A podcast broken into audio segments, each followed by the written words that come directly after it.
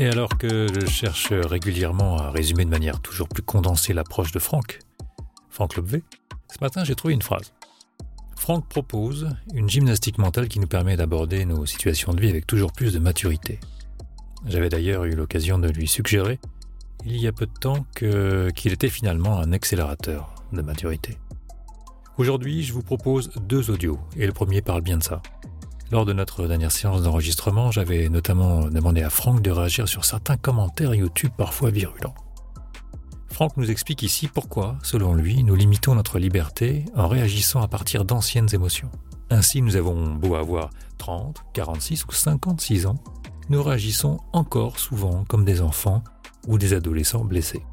J'ai découpé l'entretien en trois parties d'une vingtaine de minutes et en voici la première.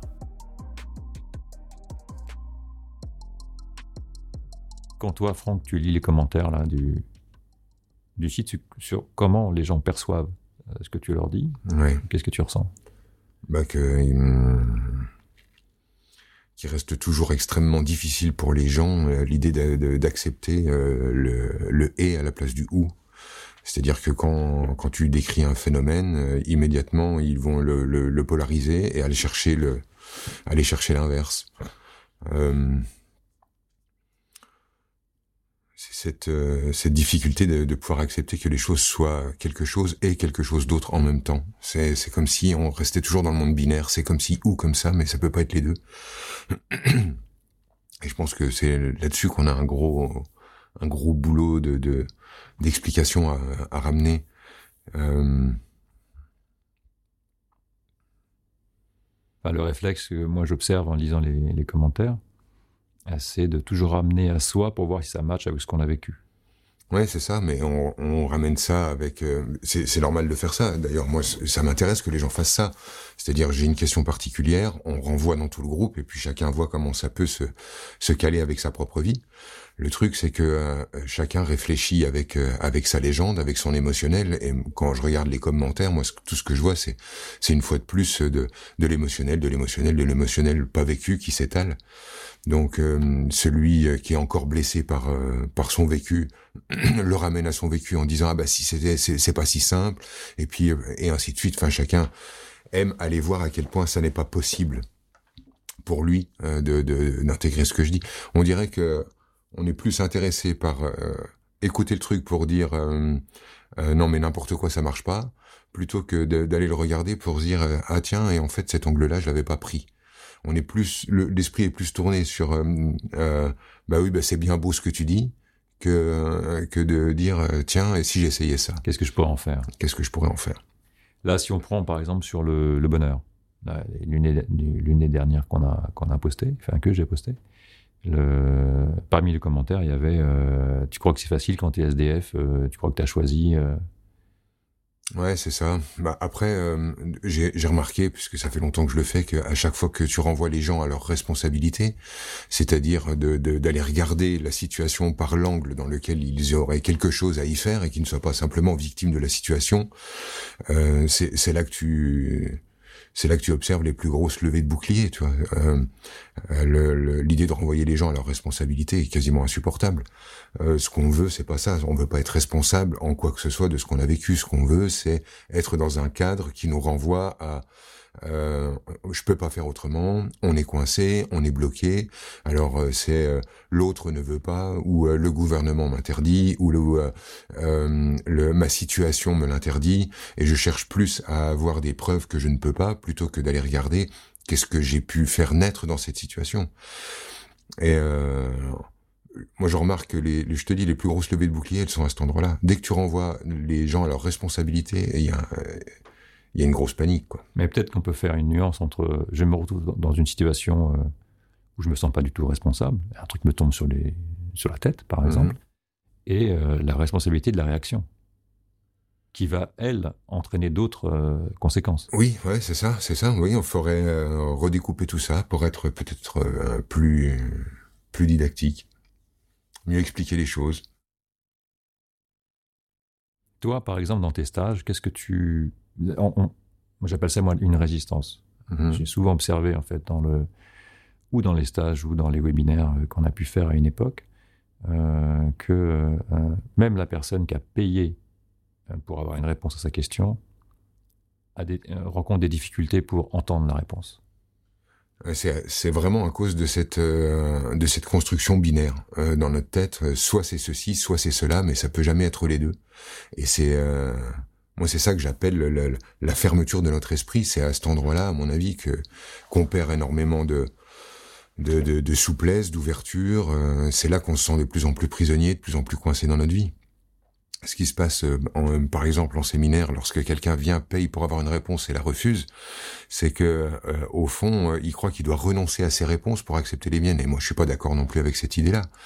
Ma, ma réponse, elle devrait s'ajouter au point de vue des gens et non pas leur interdire leur propre point de vue. Si on prend un truc basique, quelqu'un qui a été victime de quelque chose, a bien été victime selon mes critères. C'est-à-dire que tu prends ton enfance, tu vis ton enfance, tu vis une situation, euh, enfin je sais pas, tu vis n'importe quelle situation dans ta vie et tu te retrouves victime de la situation. C'est un angle de vue qui est bien réel. C'est pas la peine de, de faire un déni de ça. Mon idée n'est pas de dire ce que t'as vécu, tu l'as pas vécu, ou ça compte pas, ou euh, t'as rien compris et ton point de vue c'est de la merde. C'est vraiment pas ce que je cherche à, à, faire. Je, je voudrais en fait que les gens soient capables de dire bon voilà moi j'ai vécu le truc comme ça. Donc j'ai été viré ou j'ai vécu une rupture ou dans mon enfance on m'a pas écouté, on m'a pas soutenu ou on m'a abandonné, rejeté. Enfin quel que soit ton point de vue. Je veux te dire, oui, oui, ton point de vue, il est valable, c'est le tien. Et maintenant que tu as celui-là, est-ce que tu vas être capable ou d'accord simplement pour ouvrir à une autre lecture qui s'ajouterait à la tienne plutôt que à la retrancher? Mais l'esprit binaire dans lequel on grandit nous fait croire que si j'ouvre à une nouvelle lecture, ça signifie que je dois effacer la précédente. Et c'est ça qui touche les gens. Moi, je comprends. Si euh, euh, moi j'ai un avis sur mon enfance et sur ce que j'ai vécu. Si je parle avec quelqu'un et qu'il me propose une autre lecture de mon enfance, euh, j'ai deux possibilités. Soit je crois que je dois renoncer à mon point de vue pour adopter celui du nouveau gourou qui vient de me sortir sa nouvelle version. Et là, il y a quelque chose de super douloureux à vivre. Comment comment je fais pour renoncer à mes ressentis? Comment je fais pour renoncer à mon vécu? Comment je fais pour renoncer à mes croyances? Comme ça Parce que le gars a dit je sais mieux que toi. Ça c'est pas jouable. Donc tant qu'on n'a pas euh, réexpliqué que l'idée n'était pas de renoncer à ses points de vue, mais d'en ajouter, ben on, reste face à, des gens qui sont en réaction émotionnelle à ce qu'on dit. Donc euh, s'ils sont blessés, encore blessés par leur, euh, leur point de vue et leur enfance ou leur, leur compréhension du monde, si la blessure est encore là, ben, il n'y a pas le moins, la moindre possibilité d'aller observer ça par un autre angle de vue. Et euh, du coup, euh, on croit qu'on va s'adresser à l'intelligence des gens, alors qu'en fait, on s'adresse à leur monde émotionnel. Et là, ça marche pas parce que émotionnellement, on est des bébés. Euh, si si j'ai vécu mon sentiment d'abandon quand j'avais 8 ans, bah, je parle à un adulte de 50 balais, mais quand je lui parle, c'est un enfant de 8 ans qui répond ça s'arrête là, ça s'arrête à cet endroit-là. Donc l'autre pense que comme il a 50 ans, euh, il est pas né la dernière pluie, il a du vécu, il sait quand même ce qu'il a vécu, ça fait 50 ans qu'il se construit sur euh, son trauma ou son pseudo-trauma. On est pieds et poings liés. Donc toi, quand tu arrives avec euh, attends parce que ton truc on pourrait le regarder autrement, là tout ce qu'il voit c'est un nouvel ennemi. C'est encore quelqu'un qui m'interdit de ressentir ce que j'ai ressenti, encore quelqu'un qui ne me comprend pas, encore quelqu'un qui croit tout savoir, puis euh, finalement on rentre une fois de plus dans, dans la lutte. Et voilà, à cet endroit-là, les gens euh, perdent leur pouvoir. Je, je, dis perdre leur pouvoir parce que pour moi le pouvoir, ça reste le choix. Je l'ai expliqué dans plein de vidéos, mais on pourra en reparler. Pour moi, le pouvoir, ça reste le choix. Et si en fait face à des situations, euh, il y a qu'une lecture de valable et toutes les autres c'est de la merde, bah ça c'est pas du choix. Et à partir du moment où les gens se retrouvent dans la situation où ils n'ont pas le choix, euh, ce qui est confortable pour eux, c'est que du coup, ils peuvent rester confortables dans leur truc de euh, je souffre et c'est pas de ma faute. C'est de la faute de mes parents, c'est de la faute du gouvernement, c'est de la faute de la société dans laquelle on vit. Eux, ils restent victimes, donc ils sont le bien. La société, les parents, machin, restent le mal. Donc euh, c'est parfait, tout est bien rangé. Dès que tu viens déranger ça, en fait, ça pose problème. Euh, c'est marrant en fait parce que si tu veux, notre boulot, je, te mets vraiment dans la boucle, c'est de ramener du sentiment de liberté chez les gens, ramener du sentiment de pouvoir chez les gens. Et en fait, le, à mon sens, le seul moyen de ramener de la liberté et du pouvoir, c'est de ramener euh, différents points de vue, c'est-à-dire d'élargir notre compréhension. Où d'un seul coup, j'avais une vision qui me rendait coincé, qui me mettait pieds et poings liés face à une réalité extérieure. Et moi, je te ramène du pouvoir là-dedans, t'en veux pas. Euh, tu te sentais euh, prisonnier, tu as l'impression que tu peux pas t'exprimer, que tu peux que tu n'as pas le choix, que tu es dans une vie où tu vas de, de devoir en devoir et je te ramène du choix là-dedans, t'en veux pas. C'est c'est compliqué quand même, tu vois, comme sensation. donc je pense que mais quand même, tu y arrives, hein, parce que, enfin, tu y arrives dans la durée, peut-être. Ouais, non, mais on y arrive 10 parce, minutes. Parce qu'au bout d'un moment, en fait, c'est vrai que quand tu prends deux minutes de vidéo, tu te dis, mais c'est qui ce con? Parce que quoi? Alors, il a tout compris, il sait mieux que moi, et euh, il sa science, puis d'où elle sort, et puis comment est-il légitime, etc. Puis en fait, effectivement, si on entre un peu dans notre univers, on voit que c'est plus cool que ça. Euh, on n'a rien à cirer de, d'avoir une longueur d'avance sur les gens ou de mieux savoir qu'eux. Et euh, une fois qu'on a compris un peu la gymnastique mentale qui, qui était sous-jacente, on se dit ah ouais ok des, des nouveaux points de vue. En fait c'est plus d'ouverture, plus d'ouverture c'est plus de liberté. Et puis quand je récupère ma responsabilité, c'est vrai que j'ai le sentiment, je peux avoir le sentiment de pas être reconnu comme victime de ce que j'ai vécu, mais par contre, c'est moi qui reprends la main. D'un seul coup, je prends conscience que euh, je suis pas obligé de prendre la vie comme je la prends. Par quel chemin euh, passent les gens là quand ils sont en séminaire avec toi? Parce que bon, ça, se fait sur deux à, deux à quatre jours ou cinq. J'imagine qu'il y a une progression. Enfin, tu les vois, toi, évoluer entre le moment où ils, sont en, ils, ont cette difficulté à accepter ça puis à un moment donné, ça lâche. Bah, en fait, c'est vrai qu'en une semaine, j'ai tellement le temps d'expliquer que je ne leur souhaite pas de mal, que je ne veux pas qu'ils renoncent à leur point de vue, que s'ils ont décidé à 14 ans que papa était un con et qu'ils seraient jamais comme maman, c'est leur décision et qu'ils ont le droit de continuer de penser le monde comme ils le pensent. Euh, moi, en fait, je, je, je cherche vraiment pas à leur dire euh, ta vision est nulle. Ils viennent et ils me payent pour euh, se sentir soulagé, se sentir plus libre, se sentir euh, ayant plus de pouvoir et plus de choix. Donc euh, je réponds vraiment à leurs demandes. Et ils finissent par le comprendre. En fait, tout à l'heure, on discutait là au, café. Tu, me disais que, au final, toi, ce que tu, leur apportais ou ce qu'ils te demandaient, c'était la, paix. Ouais, si je veux, je veux bosser sur la paix, c'est parce que euh, regarde, je prends un, je, sais pas si j'ai un exemple en tête, mais je reçois des gens euh, euh, en séminaire et ce sont des gens qui sont euh, tout le temps en guerre après quelque chose. Donc je suis en guerre contre mon père, je suis en guerre contre ma mère, je suis en guerre contre le patriarcat, je suis en guerre contre l'autorité, je suis en guerre contre le gouvernement, je suis en guerre contre ceci et cela. Moi, j'en ai rien à cirer. Ils sont en guerre contre ce qu'ils veulent. Euh, et euh, des fois, leurs guerres, elles sont bien posées. Euh, c'est-à-dire que ils règlent leurs comptes. Vas-y, règle tes comptes. C'est pas un problème. Par contre, si tu viens et que tu me dis j'ai un blocage parce que j'arrive pas à trouver l'amour, j'arrive pas à trouver de l'argent, j'arrive pas à trouver de la liberté, je vais revenir à cette guerre. Parce que la guerre que tu opères contre tes parents, la guerre que, que, tu opères contre le monde, euh, elle aboutit pas sur tes parents et elle aboutit pas sur le sur le monde. Tes vieux ressentiments de d'adolescent euh, qui créent euh, ta, rancune, qui créent ta, ta guerre, elles n'aboutissent pas sur le sujet de ta guerre. C'est-à-dire que quand tu as 14 ans et que tu dis euh, voilà ce qu'on m'a fait et je ne me laisserai plus faire, tu te retrouves à à, te mettre en colère après des gens, mais cette colère, elle va pas aboutir chez eux. Ça va rien leur faire. Ce que ça va faire, c'est que ça va coincer ta vie. Et donc, euh, je suis obligé de ramener la paix dans leur système, pas parce que je veux que tout le monde soit en paix avec ses parents, je m'en fous, on n'est pas tenu d'être en paix avec ses parents. Simplement, quand on est en guerre avec le monde, ben, cette guerre, elle aboutit chez nous. C'est nous qui nous retrouvons euh, coincés à cause de nos points de vue, de nos systèmes défensifs, de nos systèmes de protection, des barrières qu'on met. Et ces barrières, c'est nous qui les bloquent, c'est pas le, c'est pas le reste du monde. Donc si je les ramène à la paix, c'est pas parce que je considère que que la paix c'est mieux que la guerre, et que et que le blanc c'est mieux que le noir et toutes ces, ces conneries binaires. C'est pas pour ça. Si je les ramène à la paix, c'est parce que j'essaye vraiment de répondre à, à, leur demande. me, à leur demande, à la question qu'ils me posent. ça passe par là. Ça passe par cet endroit-là. Parce que tant que t'as pas capté que la guerre que tu proposes au monde, elle arrive chez toi, bah, euh, tu crois qu'à un moment donné, tu vas vaincre, que la vérité va ressurgir et que les comptes vont se régler.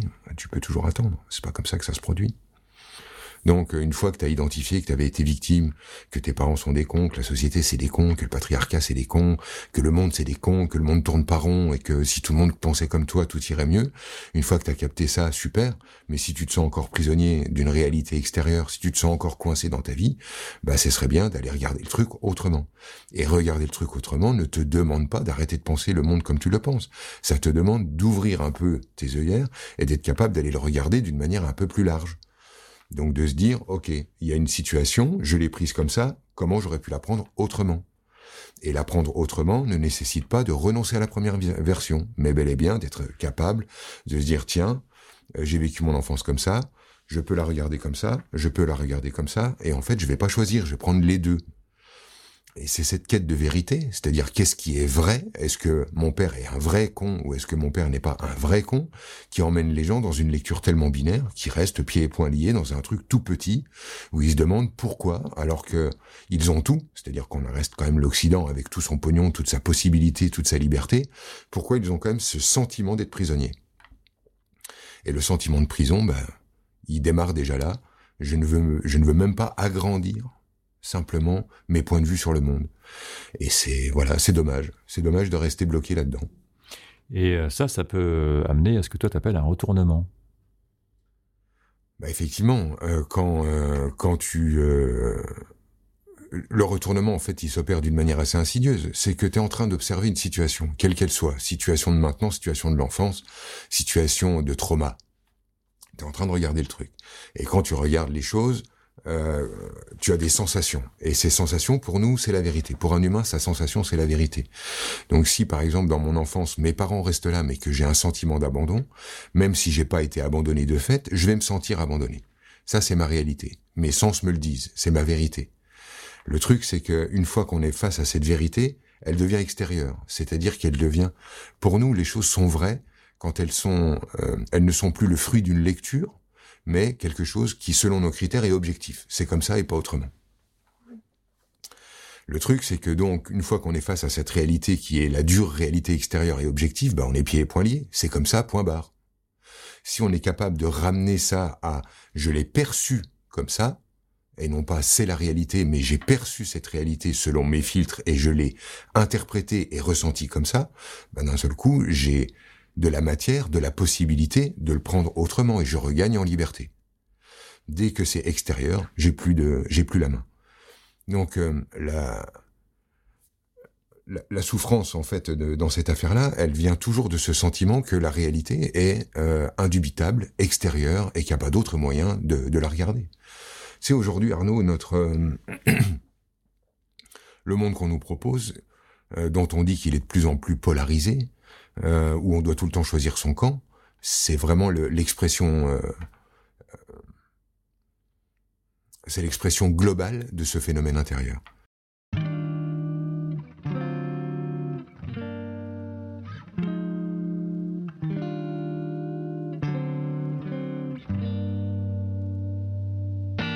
Et je change de sujet. J'ai le sentiment que début 23, Franck a vécu un déclic dans sa manière d'être en scène. Retour début 2023. L'envie de faire un one-man show courait dans notre tête. Franck a une capacité d'impro hors norme et la résistance physique nécessaire. D'ailleurs, à ce sujet, lors de la fabrication du cycle sur le couple, Elodie et moi voulions inviter des humoristes sur le plateau et j'avais vu des spectacles et pas mal de vidéos. Alors j'avais été frappé par l'état physique euh, de beaucoup des humoristes après leur spectacle d'une heure et demie. Ils semblaient avoir fait un petit marathon. Eh bien Franck, il fait ça pendant deux jours sans que la moindre fatigue transparaisse. Et même, lors du masterclass sur le couple, sans pause, donc par tranche de trois heures. Bref, nous avons envisagé un one-man show, mais une tournée ne lui disait rien et 1h30 c'est le temps pour que la salle se chauffe et que chacun se sente à l'aise, ou presque, euh, pour poser une, une question à Franck, et devant tout le monde. Car c'est bien l'idée c'est l'interaction avec son public qui anime Franck.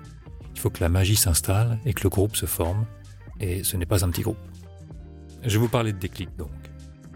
Pour moi, il y en a eu un au masterclass de début 2023 que j'ai filmé mais pas encore utilisé. Je me souviens d'un avant et d'un après. Donc le premier jour, à la pause, Franck vient me voir en me demandant T'en penses quoi? Et je lui réponds Exaspéré, c'est chiant. Franck me regarde, interloqué, il éclate de rire et repart. puis le masterclass reprend. Il a dû être piqué au vif parce que nous avons assisté à un véritable one-man show jusqu'à la fin du masterclass. Donc jusqu'au lendemain, un régal. Nous avons beaucoup, mais alors beaucoup, beaucoup ri. Il y a quelque chose qui a dû lâcher. Lorsque j'ai regardé les vidéos d'enregistrement, après coup, j'en ai extrait près de 300 photos d'expression de Franck. J'en ai utilisé quelques-unes pour son site web. L'ensemble était un vrai festival. Tout ça pour introduire la bande-annonce du masterclass du couple, qui est disponible en vidéo. Une bande-annonce qui confirme euh, ce que nous avons vécu en début d'année. Je mets le lien en description et si vous avez le temps, je vous invite à regarder la florilège d'expressions et de gestuels. Et il y a quelques jours, j'ai relevé un commentaire sur YouTube de Casamas83 qui confirme mes impressions. Le voici. Franck Lobvé en mode one-man show, sans besoin de prendre des pincettes. Oh my god, on découvre son nouveau visage, c'est encore plus efficace. Il vient de créer un style qui va devenir de plus en plus courant. L'avenir du spectacle vivant, c'est le spectacle vivant interactif qui laisse la place au public dans la créativité de l'artiste. Il ne reste plus qu'à régler cette histoire d'une heure trente de, de chauffe de salle, et pourquoi pas. Et voici cette bande-annonce.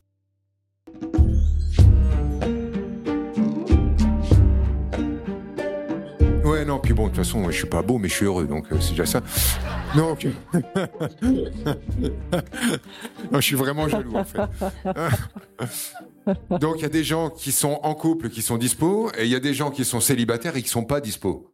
Et en fait, on croit que dès qu'on est célibataire, ça signifie qu'on est dispo. Non, non, non, non, non. Pas du tout. Il y a plein de célibataires qui se trimballent avec un panneau de fais pas chier. Euh, que tout le monde arrive bien à lire et qui les rend pas disponibles pour autant. Puis il y a des gens qui sont en couple et qui pourtant en fait laissent des espaces euh, de, de, disponibilité qui peuvent poser problème euh, de, dans le couple, sauf si tout le monde est au courant et d'accord. C'est toujours théâtral la fin et. Euh, mais oui, et voilà. c'est tellement toi. non mais la, la meuf, son, son boulot c'est mettre des trucs en scène. Hein. Non? Oui, c'est. Hein? Ouais. Non, non. Oh, c'est toujours théâtral. Enfin, un, un, démarrage de couple, ça peut pas être ça. Ça peut pas être euh, qui va entrer dans le monde de l'autre. C'est va falloir être tous les deux capables de dire bon bah, on vient de flinguer notre ancien monde puisqu'on vient de tomber amoureux. Donc euh, mon monde vient de mourir, le tien vient de mourir, on va falloir qu'on fabrique un monde. Et tant que t'es pas capable de fabriquer un monde avec un mec, ben en fait il y aura toujours cette espèce de tension en dessous de quel est le plus taré des deux. Une prise de pouvoir, un bras de fer, quoi. Pour moi, c'est un bras de fer. Et moi, je pense qu'on est à cet endroit-là. Que toi, en fait, ce que t'aimes, c'est chasser. Et là, le gars, en fait, comme il a pas, t'as pas réussi à le flinguer, t'es encore derrière à l'affût. Mais que si jamais t'arrives à lui mettre deux cartouches et que le gars il rentre en mode chien-chien à la maison et qu'il dit c'est toi maintenant, tu vas faire ah, les portes sont ouvertes. Jusqu'à la prochaine chasse. Je pense que quelqu'un restera à tes côtés quand ce sera cool d'être à tes côtés. Quand un homme ne peut pas rester, ça n'est pas, c'est pas cool parce que vous êtes méchante ou mauvaise. C'est quand vous mettez l'homme face à quelque chose qui va le renvoyer à son impuissance. Les hommes sont terrorisés par leur impuissance. Quand le contrat c'est viens m'aimer puisque moi je ne sais pas le faire, vous lui proposez un contrat qu'il ne peut pas remplir. Il faudrait qu'on sache quand on est avec toi que si on se présente tel qu'on est, on n'est pas en danger. Mais c'est pas le cas. Puisque en fait, toi, dès que tu découvres comment est l'autre, tu dis Ah ah, t'es comme ça Tu sors C'est horrible. Bah oui, c'est horrible. En fait, ta proposition, elle est horrible. Elle est bonjour, viens, voilà, viens, viens mon petit, viens, je vais te proposer de l'amour, voilà, voilà. Donc dès que je vais te prendre en défaut de quoi que ce soit, tu vas dégager. Hein. Voilà, je guette, vas-y, vis tranquille, je guette. Vas-y, détends-toi, vas-y, fais ton truc, ouais. Ah, alors ça au début, tu t'avais pas dit, hein La vache, l'ambiance. Oh, l'ambiance. Je me demande si c'est chez moi, il faudrait que j'aille voir ça. Non, peut-être. Bah oui, il faut aller voir chez toi. Bah oui. Oui. Ah, mais qu'est-ce que je peux faire? Qu'est-ce que tu peux faire? Bah déjà arrêter de faire ça. déjà. On est célibataire. On est supposé dispo. Et pas forcément. Mais pas forcément. Ouais. Euh, et je pense qu'aujourd'hui, c'est mon cas. Oui. Ça n'a pas. je valide. Bien vu. ça, ça n'a pas toujours été le cas. J'ai eu ma période. Oh, la coquine. Un homme à tout prix. Enfin bref, j'étais une ex-zappeuse. Ex- Ah. hein? Zappeuse, c'est sur la télécommande. de Ah, zappeuse. Ah oui. Zappeuse. Zappeuse. Zapper Hmm. comme jamais. Ouais, zappeuse, ouais. Zapper, Excellent. zapper comme jamais. C'est ça. Donc, ces hommes-là avaient bien conscience de ta fragilité. Et lorsqu'ils essayaient de prendre soin de cette fragilité en disant attention, c'est fragile, toi tu disais ah ouais, tu crois que j'ai besoin de toi, je peux me démerder toute seule, et tu te sentais pas sécurisé. Je me reconnais. Faudrait, faudrait un moment, peut-être, arrêter hein, avec ça. Vous vivez ce que vous proposez, ce que vous amenez dans la relation.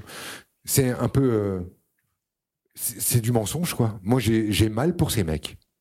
J'ai mal pour ce mec, en fait, qui est à côté d'une femme, qui voit sa fragilité, qui vient pour en prendre soin, se fait envoyer chier, parce que quand il en prend soin, il révèle la fragilité de l'autre qui n'en veut pas, parce qu'elle veut être admirable. Donc, il se fait envoyer chier, et une fois qu'il s'est fait envoyer chier, lorsqu'il rassure, on dit Hum, pas rassurant. Je parle avec une meuf qui euh, s'arrange pour jamais faire de couple en attendant la ménopause. Mais je lui apporte l'information euh, avec douceur, elle n'est pas encore au courant.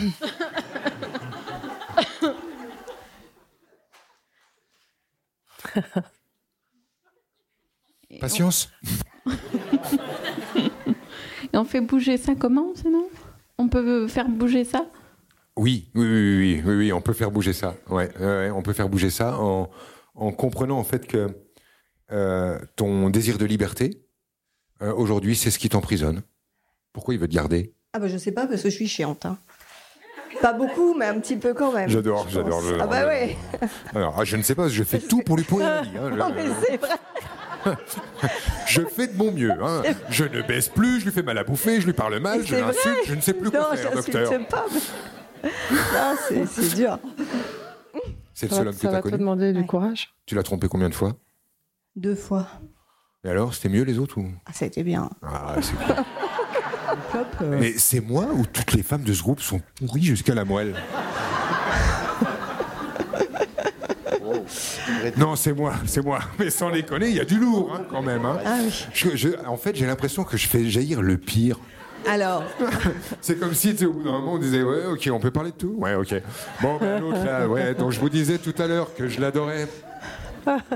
Bon, il était prévu qu'il meure à Noël. euh, J'ai du mal à hum, m'accorder de la valeur si je n'ai pas d'utilité. Et donc, du coup, dans toutes mes relations jusqu'à présent, j'étais en mode projet. Je repérais ma proie, ma victime ou ma je sais, je sais pas quoi. Et je- j'y allais. Donc, euh, le gars qui a pas de boulot, le gars qui a arrêté ses études, le gars qui a un problème d'alcool, le gars qui a pas confiance en lui. Bon, bah, les gars, Donc, faut avoir le courage de repartir euh, à, euh, de- à partir de la franchise, de regarder les choses à zéro. Allez, euh, from scratch. Tu sais, euh, je repars de. On Oui. prend le truc à rien. Alors, qu'est-ce que je fous là-dedans? En fait, je m'en veux. Je m'en veux de mon inertie. oui. Je m'en veux de mon inertie. Et cette inertie, en fait, je finis par l'observer chez lui. Je finis par l'observer dans notre habitat. Je finis par l'observer partout. Et je pense, en fait, qu'en me débarrassant du décor, je vais me débarrasser de l'inertie. Alors que si ça se trouve, tu te débarrasses toute seule, courageusement de ton inertie. Tu te remets à nager parce que tu adores ça. Tu te remets à peindre parce que tu as toujours eu envie et t'as dit quand je serai plus vieille, je peindrai. Tu te mets à chanter parce que tu as toujours aimé ton petit brin de voix et tu avais envie d'y aller. Tu fais ces trucs-là et peut-être que lui deviendra un, un compagnon sympa pour tes vieux jours parce qu'il n'est pas le sujet. Il va se passer ce qui se passe d'habitude. Dès que je suis en contact avec quelqu'un qui me plaît, j'ai l'impression d'avoir 5 ans, je cherche mes mots, je sais plus quoi dire. J'ai l'impression que plus je parle, plus je me mets dans la merde. D'ailleurs, tu vois, plus je parle, plus je me mets dans la merde. Et voilà. Et l'autre, ça y est, elle est ferrée. là. C'est bon. Là, il n'y a plus qu'à y aller tranquille. Voilà. Tac, tac, tranquille. Voilà. t'es impressionné par les femmes.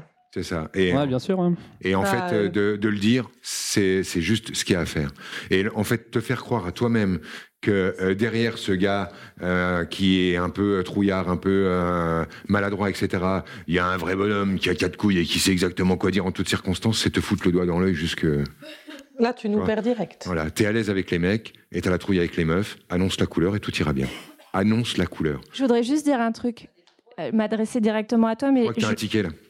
Non, mais ouais, enfin non, moi Oui, je- non, non. Non, j'ai mon mec et je suis hyper heureuse avec. Mais il vous ressemble en fait. Non, mais ce que je, ce que je voulais dire, c'est que ce matin, avec ma pote, on t'a croisé. Ah oui, c'est vrai. Ouais. Et ce que je voulais te dire, ce que je vais te dire à toi aussi par la même occasion, c'est que vous avez rien à faire. En fait, t'as rien fait. On t'a croisé. Cinq secondes. T'es sorti de ta voiture.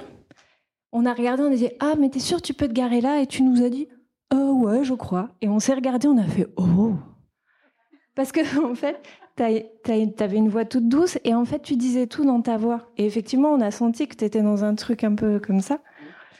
Mais en fait, vous avez rien à faire. C'est tourné Ça manège. suffit, en fait. C'est Euh, ça. je suis très touchée par tout ce qui est partagé. Je me sens euh, concernée par tout, donc c'est un petit peu perturbant. Cool. C'est je- je- c'est normal. Hein. Quand je vous dis on est dans le même bateau, on est Oui, dans le même ça. bateau. Si on se sent concerné partout, et ce qui est bizarre, c'est que des histoires qui n'ont rien à voir avec la nôtre nous touchent quand même. Oui. C'est parce qu'on est tous des humains. On est vraiment dans le même bateau. hein, C'est littéral. Merci et merci franchement, comme tout à l'heure tu rappelais, de donner le courage de parler. Euh, pour moi, c'est difficile, surtout, euh, je suis quelqu'un qui parle pas de ma vie privée. Donc là, devant des, autant d'inconnus, mais euh, comme tu disais tout à l'heure, finalement, c'est par ta vulnérabilité, le fait d'être devant tout le monde. Je me, depuis tout à l'heure, je suis encouragée. On me dit pose ta question et je me dis, moi, c'est que trois minutes de courage. Donc euh, voilà, Ce merci. qui, doit, ce qui doit vous donner du courage, c'est que là, tu vois, tu poses ta question et tu fais un cadeau à tout le groupe. Parce qu'en fait, la réponse que je vais renvoyer dans tout le groupe, c'est une, c'est une réponse, c'est un truc que j'aurais pas dit si tu n'avais pas parlé. Et ce que je viens de dire là, en fait, vous pouvez le remettre à plein d'étages dans votre vie, que vous soyez des femmes, que vous soyez des hommes, mais de vous rappeler en fait que quand, vous, y- quand les temps sont durs et qu'on trace, quand on a tracé, quand on a passé le cap, il faut se retourner et chialer ce qu'on avait besoin de chialer. Parce que sinon, on part avec le, le sac à dos en même temps. Ça va? Merci beaucoup. Merci. Ah, c'est beau ce que je dis, bordel. tu m'inspires, chouchou, mais tu, Tu gâches m'inspires.